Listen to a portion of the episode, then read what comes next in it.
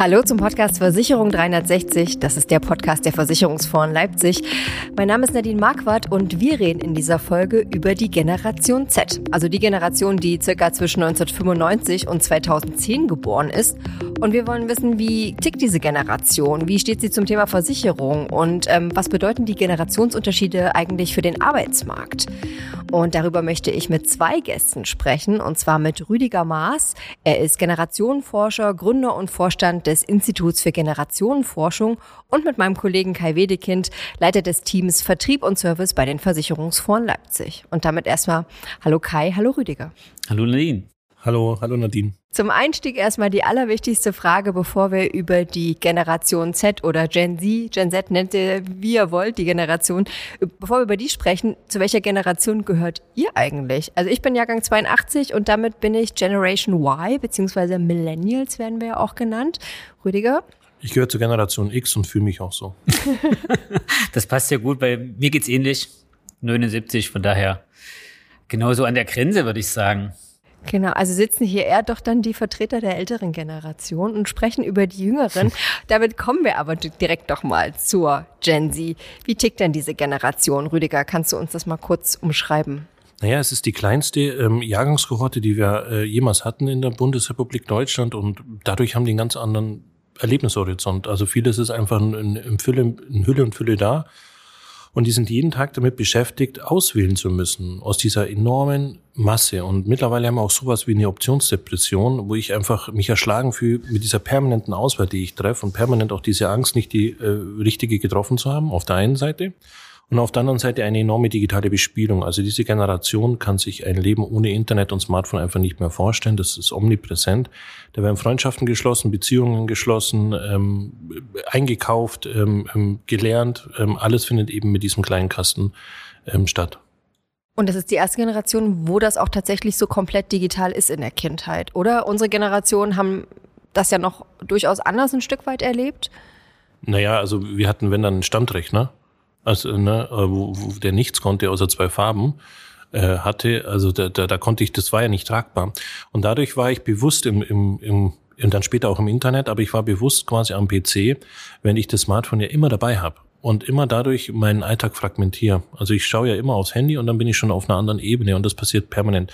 Das machen übrigens auch die Jüngeren, wenn sie einen Film anschauen und so hat das langweilig wird, schaue ich aufs Handy, weil das einfach gelernte Muster sind, die kennen quasi keine andere Wirklichkeit. Ja, das stimmt. So, so ein bisschen färbt das auch, finde ich, auch beim selber ab. Wenn man quasi äh, aus dem Haus geht, ist irgendwann das erste Gefühl, was man hat, oh, das Handy ist nicht in der Tasche oder wo ist es denn? Äh, quasi da merkt man schon, wie ein das selber ja quasi bewegt. Und wenn man tatsächlich dann auch anders gar nicht aufgewachsen ist, kann ich mir sehr gut äh, das denken, äh, dass das natürlich etwas ist, was den Alltag komplett durchzieht. Und äh, der spannende Punkt ist ja, ähm, finde ich, wie trifft das dann auf die reale Welt und in welcher Kombination finden da die Interaktionen wiederum statt? Also die digitale Welt ist die reale Welt für die Jungen, das muss man sagen. Also da gibt es keinen kein großen Unterschied, weil das omnipräsent ist und den Jungen wird es gar nie passieren, oh, habe ich mein Handy dabei, weil das ist das Erste, was sie schauen. Das ist so, wie habe ich meine Hose an. Wir hinterfragen nicht, ob wir angezogen sind, weil wir permanent angezogen sind. Ne? Und so ähnlich ist es bei den Jungen mit dem Handy. Mhm.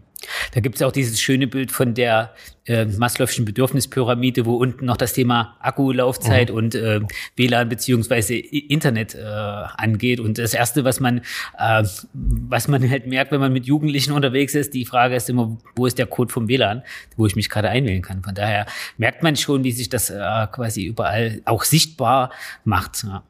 Rüdiger, du hast ja beim Messekongress Schadenmanagement und Assistance im März 2023, wo wir auch diesen Podcast aufzeichnen, eine Keynote gehalten über genau die Generation Z und ähm, hast dabei auch über die Lebenswirklichkeit und den Wertewandel gesprochen.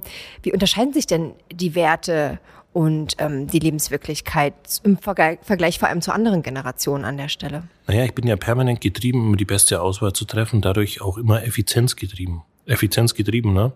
Das heißt, ich bin, ähm, Verbindlichkeit hat keinen hohen Stellenwert mehr, weil Verbindlichkeit dieser Effizienzgetriebenheit tatsächlich entgegensteht. Das heißt, wenn ich mal eine Zusage mache, dürfte die ja quasi gar nicht mehr äh, über Bord werfen. Wenn ich aber gewohnt bin, permanent immer aus dem Vollen zu schöpfen, dann hat eine Zusage keine Verbindlichkeit mehr, sondern immer am Schluss, wenn ich die, für mich das Gefühl habe, jetzt habe ich die maximal höchste Chance, eine tolle Option wahrzunehmen, ähm, dann nehme ich sie auch wahr. Und das können jetzt Ältere sehr schnell als, als unverbindlich sehen. Deswegen haben wir dann eine Werteverschiebung. Auch Pünktlichkeit, ähm, ähm, Zeitwahrnehmung, Geschwindigkeit hat sich natürlich komplett geändert, weil in der digitalen Welt einfach ganz andere Geschwindigkeiten herrschen. Was heute in ist, ist morgen out. Ähm, aber auch das, äh, aber auch die ähm, dadurch auch die analoge Welt anders wahrgenommen wird. Warum muss ich in einer analogen Welt ähm, pünktlich sein? Warum brauche ich auch noch sowas wie Spiritualität, wenn ich äh, zum Beispiel äh, im Netz eben alles kann und alles machen kann an der Stelle? Und viele Jungen definieren sich tatsächlich nur noch über Reichweite, gar nicht mehr über das, was in der analogen Welt oder wie viele Freunde sie in der analogen Welt haben, sondern nur in der digitalen. Da hat sich viel geändert. Und ähm, du bist jetzt Generation Y, du kennst noch so diese beide Welten. Für die Jungen ist quasi die digitale Welt viel wichtiger als die analoge Welt. Und wenn wir jetzt in der Versicherung sind, ne, wie wir verkaufen analoge Produkte am Ende, die sind zwar abstrakt, sehr abstrakte äh, Themen, aber am Ende geht's immer um die Welt der analogen Welt und ähm, nicht mehr um die Welt, äh, ja, in der digitalen Welt, in der eigentlich die Jungen zu Hause sind. Deswegen fällt es vielleicht auch gerade so schwer, wenn wir mit Blick auf das Thema Arbeitswelt einmal da drauf schauen, weil da findet ja tatsächlich sehr viel, zumindest was so das Menschliche angeht, im, in der analogen Welt statt. Und äh, gerade wenn du das Thema äh, Pünktlichkeit, Verbindlichkeit sprichst, sind das ja durchaus Werte, mit denen sehr viel auch hantiert und drauf geachtet wird auf der einen Seite, auf der anderen Seite bedarf es ja dieser auch, um in dem Miteinander aktiv zu werden. Und ich glaube, da gibt es durchaus den einen oder anderen Clash, den man da vielleicht betrachtet. Und das macht es auf der einen Seite sehr spannend, auf der anderen Seite natürlich auch herausfordernd, sowohl für die bestehenden Organisationen als auch für die, die gerade entstehen und sich verändern. Also von daher. Ja, so Akquise-Tätigkeiten oder von, mir aus Kaltakquise ist für die Jungen ja gar nicht mehr denkbar wenn wir vielleicht noch trainiert worden sind, Menschen anzusprechen, die wir nicht kennen, auch beim Weggehen. Also man geht am Abend in eine Bar, spricht da irgendjemanden an. Das sind alles Situationen, man kriegt vielleicht einen Korb oder eine Zusage oder was auch immer. Das sind Situationen, die Junge nie wieder kennenlernen. Das heißt also, die haben auch dort überhaupt kein Trainings, äh, ähm, keine Trainingsbespielung. Und wenn ich eben so lange im Netz bin, fehlt mir einfach komplett diese, diese Trainingseinheiten in der analogen Welt. Und zwischenmenschliche Themen, vor allem in der analogen Welt, sind immer grauzonenbehaftet und die fallen, fallen ja, den Jungen so schwer, dass sie da einfach oft gehemmt sind. Und deswegen sind auch Vertriebstätigkeiten wird sich ändern, es wird sich ganz vieles ändern. Die sagen, das kann ich doch alles im Netz machen. Das besprechen auch schon Personalberater, die sagen, die Jungen rufen da niemanden mehr an, um da irgendjemanden abzuwerben, Anführungszeichen, sondern das passiert nur noch über, über äh, Internetportale. Also da, da ändert sich sehr viel, äh, mit allen Vor- und allen Nachteilen. Das äh, kenne ich tatsächlich aus meinem aus meinem äh, eigenen äh, familiären Umfeld, wenn es darum geht, na dann ruf doch gern mal an.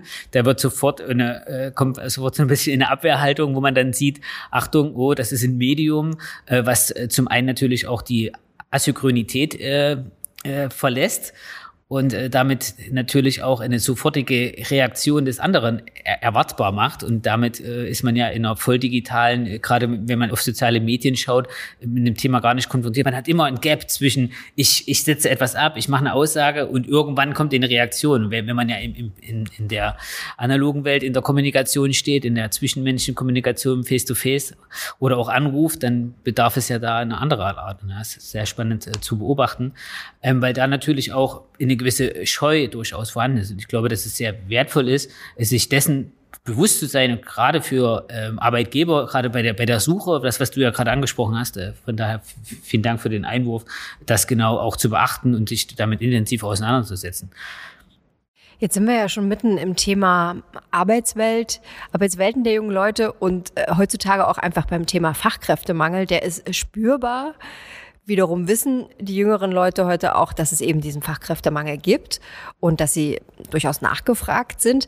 Jetzt wird aber wiederum, gerade der Generation Z, nachgesagt, dass sie wenig kritikfähig ist, eine relativ geringe Frustrationsgrenze hat und auch so ein bisschen die, äh, die Empathie denen fehlt ganz schön hartes Urteil, aber da war mal abgesehen, wie geht man denn als Arbeitgeber damit um? Ihr habt das ja gerade schon so ein bisschen umrissen, was das vielleicht für Problematiken und für Herausforderungen birgt, aber ihr müsst ja, man muss ja damit umgehen. Also wie mache ja, klar ich das müssen denn? wir das und wir dürfen auch keine Lücke.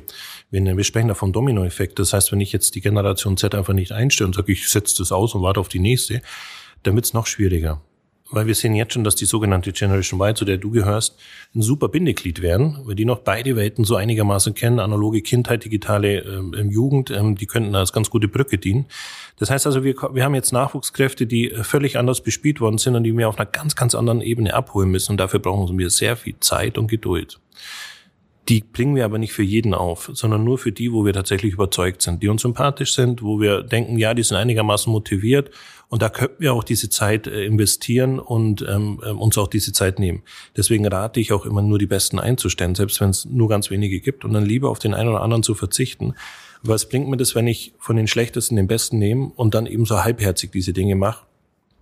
Es führt nur am Ende dazu, dass ich dann Extrembeispiele wieder habe, von denen ich dann erzähle auch, was hat der denn heute schon wieder gemacht, aber es führt eben nicht zu einer Verbesserung im gesamten Unternehmenskomplex. Deswegen ist es sogar heute, obwohl es weniger gibt, viel wichtiger, genau die richtigen einzustellen. Da helfen psychometrische Messungen, Assessment, was auch immer, weil ich schnell sein muss. Das kommt dazu. Eben, was ich vorhin gesagt habe, ne, die sagen überall zu, ich muss sehr schnell sein, schnell mit der Zusage, schnell mit der Einstellung, weil ja eben alle gerade um die Besten kratzen das ist genau der Punkt, wo vielleicht zwei Wochen hatten wir äh, mit Versicherungsunternehmen genau zum, unter dem Thema beschäftigt, wie sieht denn so eine typische Candidate Journey äh, von den gewissen Generationen auch aus. Und die haben wir sehr, sehr stark beschrieben äh, und haben dann quasi dran gearbeitet. Und da war immer so möglichst eine Vielfalt an digitalen, auch asynchronen Medien zur Verfügung stellen, überhaupt erstmal die Aufmerksamkeit zu gewinnen und da einen ersten Touchpoint zu bekommen. Und dann muss es sofort relativ schnell sein. Und auch da fand ich auch ein sehr guter Einwurf gerade von dir, geht es halt auch sehr, sehr stark darum, wie matcht das auch, was die Kultur angeht. Also gibt es zumindest so ein einigermaßen äh, etwas übereinstimmendes und da achten auch tatsächlich, äh, das ist meine persönliche Erfahrung aus den vielen Vor Vorstellungsgesprächen, die ich äh, führen darf und durfte, äh, dass man da schon merkt, dass das Thema, man schaut genau hin, wie so die, wie das Klima ist, wie, wie tickt so das Unternehmen, was sind da so die Möglichkeiten, die mir geboten werden, also auch wieder das Optionen, die ich habe innerhalb meines Jobs, kann ich mich da ausprobieren, habe ich da verschiedene Chancen, ähm, da wird schon äh, stark drauf, drauf geschaut. Und gleichzeitig sehen wir aber auch so ein, ein starkes, so ein, äh, etwas, wo man sehr stark schaut, was kann ich bekommen. Ja? Das sieht man auch wiederum auf der anderen Seite. Also, ja. Jetzt könnte man ja sagen, okay, es gab schon immer wieder verschiedene Generationen, damit musste man umgehen im Leben, auch im Arbeitsleben. Das ist jetzt an sich nichts Neues und dass die ältere Generation auf die jüngere schimpft und sagt, das geht alles überhaupt nicht mehr, auch das ist ja nichts Neues. In der Versicherungsbranche aber wiederum haben wir ein relativ hohes Durchschnittsalter der Leute, die da arbeiten und auch relativ viele Abgänge in den nächsten Jahren, wenn die ganzen Babyboomer in Rente gehen. Ähm, da treffen zum einen ja auch Welten aufeinander und es ergeben sich große Probleme, oder Kai? Das ist ja schon durchaus ein Problem, dem sich die Branche bewusst ist, oder?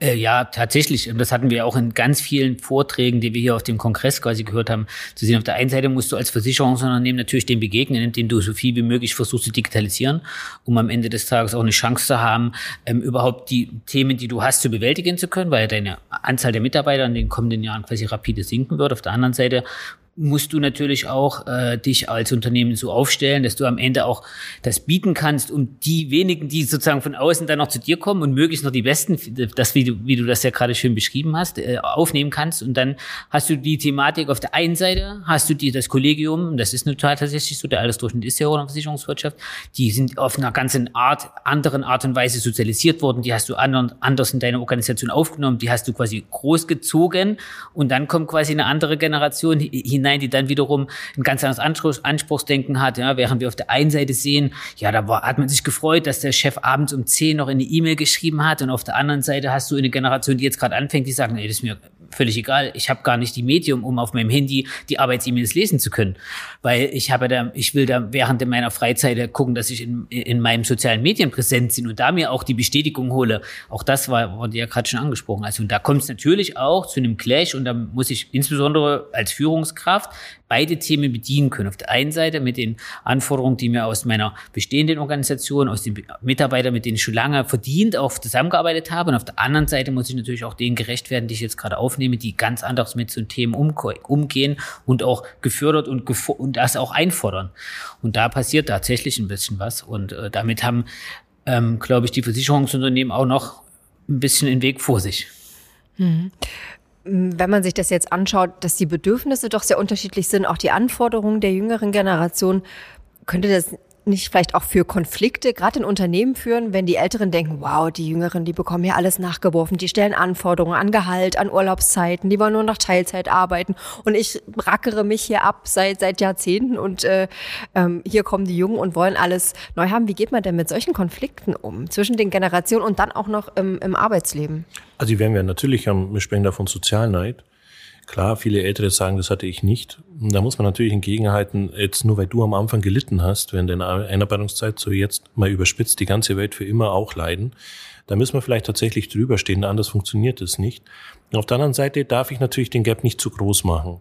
Also ich muss ähm, Unangenehmes natürlich sofort ansprechen. Ich darf die auch nicht verhätscheln, weil am Ende geht's ja tatsächlich auch ums Geld verdienen oder ums Arbeiten. Also das darf man nicht vergessen bei all den ganzen Nöten, die wir haben müssen wir immer noch den Boden ähm, da äh, behalten. Ja, wir müssen halt die Vergleichbarkeit äh, reduzieren. Das heißt also, wenn wir ähm, ja die Gruppen kleiner machen oder das ähm, bestimmte Punkte gar nicht erst so weit machen, dass man eben Vergleiche ziehen kann, dann passiert auch weniger eben mit diesem Sozialneid. Ähm, man kann Patenschaften machen, Ältere, die die Jüngere einarbeiten oder oder oder, so dass da im Endeffekt auch auch Sympathien entstehen. Da ist auch der der Neidfaktor schon mal äh, ein anderer, weil auf meinen Freund bin ich jetzt weniger neidisch wie auf jemanden, den ich gar nicht kenne. Da gibt es ganz, ganz viele Möglichkeiten, aber wir müssen diese machen. Das heißt also, wir können, so wie es immer ging, geht eben leider nicht. Auch wenn, ne, jetzt, wie du vorhin meintest, ähm, ähm, Eltern haben immer über die Jüngeren geschimpft, ja, aber jetzt ist er einfach, sind einfach viel weniger da.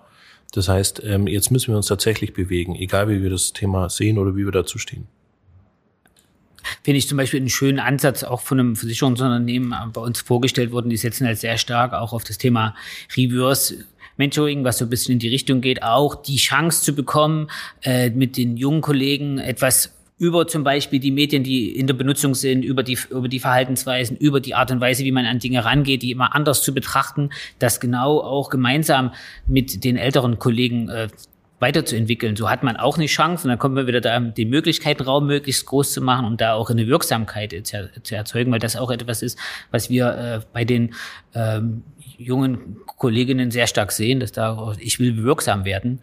Ähm, ein Wert ist, der da quasi auch äh, in eine Rolle spielt. Logischerweise aber dann den Grenzen, weil dann ist man äh, bei dem Thema Arbeit ist Arbeit und Freizeit ist Freizeit. Also könnte schon durchaus eine Lösung des Konflikts sein, die Generation A mehr zueinander zu bringen. Zwischenmenschlich funktioniert es ja dann doch immer, ne? wie du sagst, wenn man die Leute kennt, mit denen man zusammenarbeitet, Sympathien aufbaut und eben auch voneinander lernt. Ich meine, wir müssen auch immer länger arbeiten. Das heißt, wir sind länger im Berufsleben, wir müssen uns immer wieder mit neuen Dingen beschäftigen und da können ja wirklich die Jüngeren den Älteren auch immer mal helfen, so wie es die Kinder oft mit ihren Eltern oder Großeltern ja auch machen. Also wie oft erkläre ich meinen Eltern irgendwas mit dem Handy oder mein Kind äh, erklären irgendwelche Apps. Ja. Genau, jetzt haben wir viel über die Arbeitswelt gesprochen von der Gen Z, aber die sind natürlich auch wiederum auf der Verbraucherseite, auf der Kundenseite. Und das ist ja wiederum auch ein spannendes Thema. Ähm, Kai, wie, sehen, wie sieht denn die Generation Z die Themen Finanzen und Versicherung? Wie wichtig ist das für die? Also, das ist äh, eine sehr gute Frage, weil ähm, dahingehend geht es, glaube ich, noch einen Schritt weiter zurück. Ich glaube, es geht viel darum, erstmal in eine ein Bewusstsein äh, zu schaffen für diese Themen. Gerade das Thema äh, Versicherung, also ich selber kenne das gerade aus, aus meinem familiären Umkreis, spielt zum Beispiel in der Schulbildung ja null in der Rolle. Und dann hat man ja schnell die Frage, auf wen gehe ich denn zu? Und dann äh, ist man doch als Elternteil immer wieder der, der dann äh, erstmal der erste Ansprechpartner ist für viele dieser Themen. Da spielen Versicherungen eine Rolle, sind aber auch Finanzen, Finanzen generell, um, um das als Überbegriff äh, zu nehmen, ist etwas, äh, was da natürlich eine Rolle spielt. Da ist man, glaube ich, der erste Ansprechpartner. Und das ist, finde ich, wiederum ganz ganz, ganz interessant, weil dann kommen wir ja doch wieder in die analoge Welt. Ja? Man ist, äh, fand ich in deinem Vortrag auch für uns sehr, sehr spannend, als, als Elternteil halt ähm, auch stark mehr in so einer beratenden Rolle, coachenden Rolle, wie man das vielleicht da auch sieht, fand ich einen sehr, sehr spannenden Hinweis. Das ist die eine Seite. Und auf der anderen Seite werden aber trotzdem gewisse Anforderungen gestellt. Und das haben wir in, in, in, in einer Studie erst, erst kürzlich untersucht, was denn sozusagen die Anforderungen sind, ähm, was so auf der Werteseite an Versicherungsunternehmen aus der Generation gestellt sind. Und da fallen die Themen Nachhaltigkeit und da fallen auch die Thema, das Thema Diversity. Ähm, und da sind natürlich auch zwei Schlagworte, mit denen sich ja die Versicherungsunternehmen generell auseinandersetzen. Mit welcher Gewichtigkeit ist nochmal eine andere Frage. Und sehr spannend ist auch die Diskussion, ist es dann auch tatsächlich in der Generation, dass sich das auch im Verhalten wirksam macht? Also zu sagen, natürlich gucke ich, dass das Unternehmen nachhaltig ist. Aber heißt das dann auch, dass äh, ich dann selber danach handle? Auch eine ganz spannende Diskussion, oder? Wie siehst du das? Äh, absolut. Wir haben ja auch oft diese, ähm, diese Diskrepanz, die, die haben wir einfach da weil es einfach auch Begriffe sind, wo keiner jetzt irgendwie was Richtiges anfängt. Also Diversity würde ja auch heißen, dass ich die Meinung der Älteren auch akzeptiere. Dass ich auch akzeptiere, dass da einer eben gerne zehn Stunden arbeitet. Das findet ja so nicht statt, sondern Diversity findet ja immer aus der Sicht der jeweiligen Generation statt, was die darunter verstehen. Also das muss man, muss man eben auch sehen, dass die solche Konzepte nicht in Gänze aufgehen. Auf der anderen Seite sehen wir da, da natürlich auch, und das war ein Punkt, der in der Studie zumindest äh, da adressiert wurde, dass wenn die Unternehmen ähm, quasi für die Generation nicht zumindest den Nachweis erbringen, äh, dass sie sich da zumindest aufstellen, was das Thema nachhaltig angeht und auch auf das Thema Diversity, je nachdem welchen Blickwinkel, das fand ich einen sehr spannenden Einwurf gerade von dir, äh, quasi draufschauen, wenn da nichts passiert, würden sie aber auch das Unternehmen nicht wählen. Also das wird zumindest auch mal deutlich ja, gemacht. Sie sind ja in einer Welt aufgewachsen, wo das selbstverständlich ist.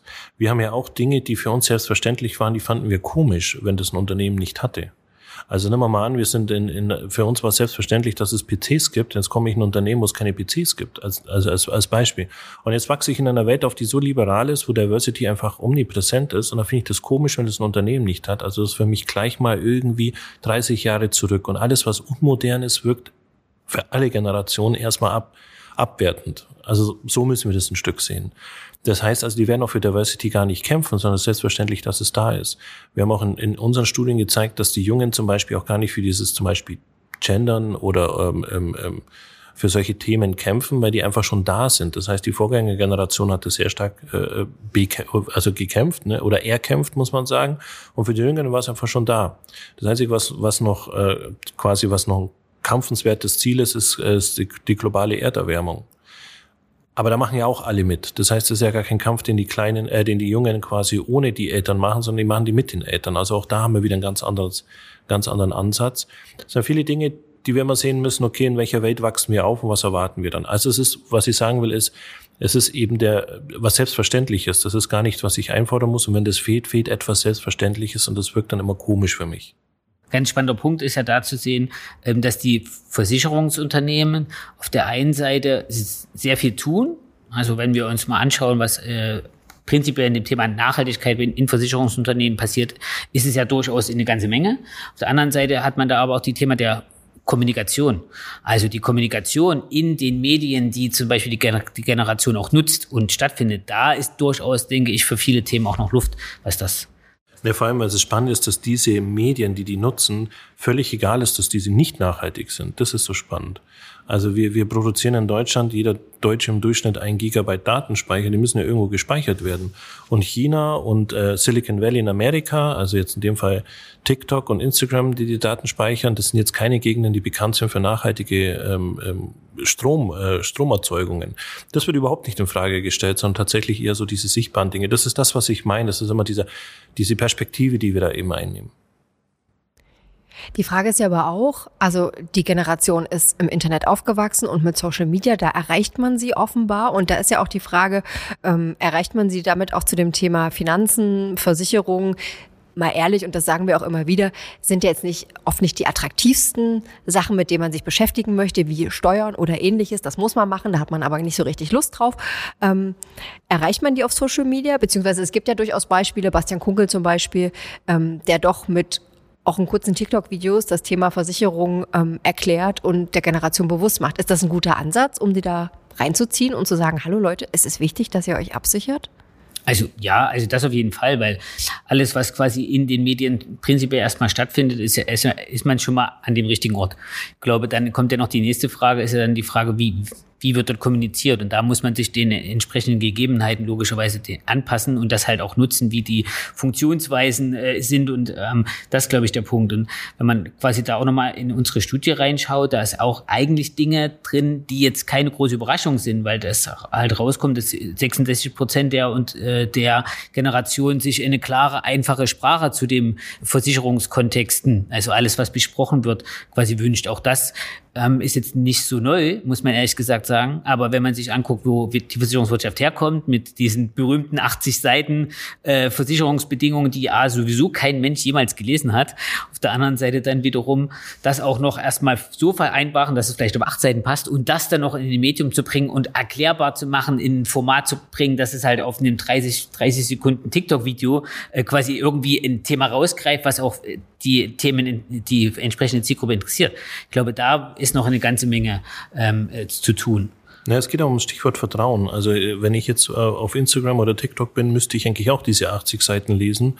Da klicke ich aber einfach an. Da ist mir das herzlich egal. Und bei so einer Versicherung, die vielleicht mir was bringen könnte, da ist es bei ich plötzlich skeptisch. Ich sehe, ich sehe den anderen Menschen äh, skeptischer gegenüber und so weiter und so fort.